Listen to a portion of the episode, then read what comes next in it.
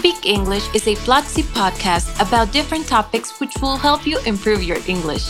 Enjoy this week's episode.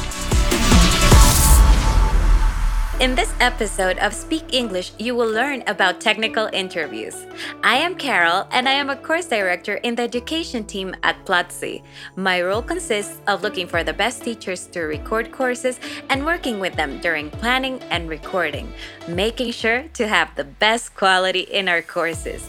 I am here today with Shiley. Hi, Shiley. Hi, Carol. Thanks for having me here. Shiley, so tell us, what do you do at Platzi? Sure. So I am talent placement manager for Platzi Master. Platzi Master is a program that trains top students in software development. And what I do is I create strategies for talent placement, and I also do soft skills workshops for Platzi Master students.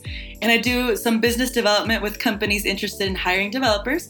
Basically, I create any type of program that caters to Platzi Master student needs. That sounds awesome.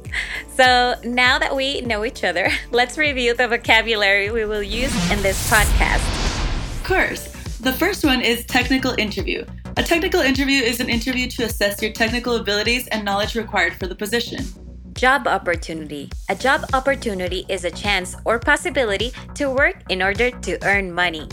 Engineering. Engineering is a branch of science and tech which involves designing, building, and the use of engines, machines, and structures by the application of science and mathematics. And engineer, the noun, is the profession that someone follows or which a person has been trained in, a branch of engineering. Developer. A developer is a person that develops software. Today's trivia questions are Who was the first computer programmer? The second trivia question is What is the age of the average software developer? Recently, we recorded an English for Job interviews course, and I talked to Martha Hipley, head of the product team at Platzi, about technical interviews. Let's listen to this recording. So, a technical interview is going to be any kind of interview where you're asked to demonstrate your technical knowledge or expertise. That might be the classic whiteboard interview where you're given a coding problem that you need to solve in front of a manager. It might be a take home project that you're then presenting um, and walking through your process. Sometimes you'll be asked to present a past project and walk through code that you've worked on before. Um, but it's always going to be something where you're having to demonstrate specific technical skills to someone who is close to the actual work. So it's going to be an engineering manager, maybe some other members of the technical team, rather than someone from HR, for example. Okay, so now that you mentioned this, I would like to ask you what is the difference from a technical interview that, from a regular type of interview for a different profession?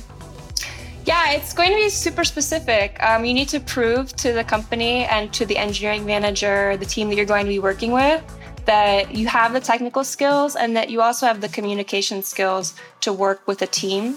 So it's it's as much about demonstrating that you understand specific things about code or about the stack of the company as it is about can you talk to other engineers, can you talk to for example other stakeholders like designers and create a finished project from the information that you're given. You are listening to a podcast from Platzi, the online education platform for everyone to discover its potential to build the future. For less than $1 a day, have access to more than 400 courses on programming, marketing, design, audiovisual production, and entrepreneurship.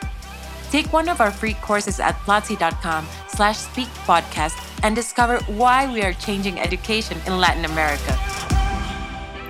While technical interviews can be difficult and they can make us feel nervous, we should try to see these interviews as fun activities where we can showcase our skills and we can also learn something new.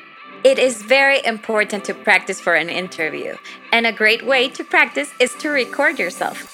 Remember during the interview to be honest and ask if something was not clear to you.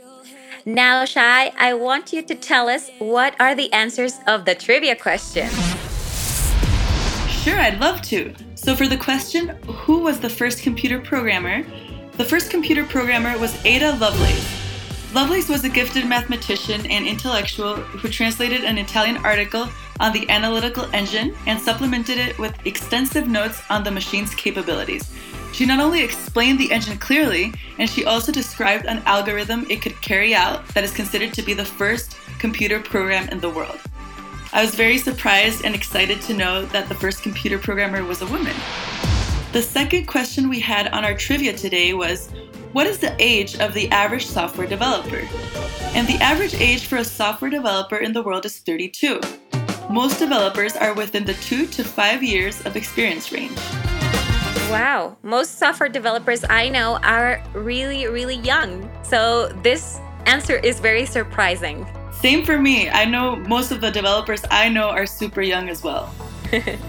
so, we have a challenge for you. We want you to complete one English course per week and share your certificate on Twitter with the hashtag course per week and tag Platzi.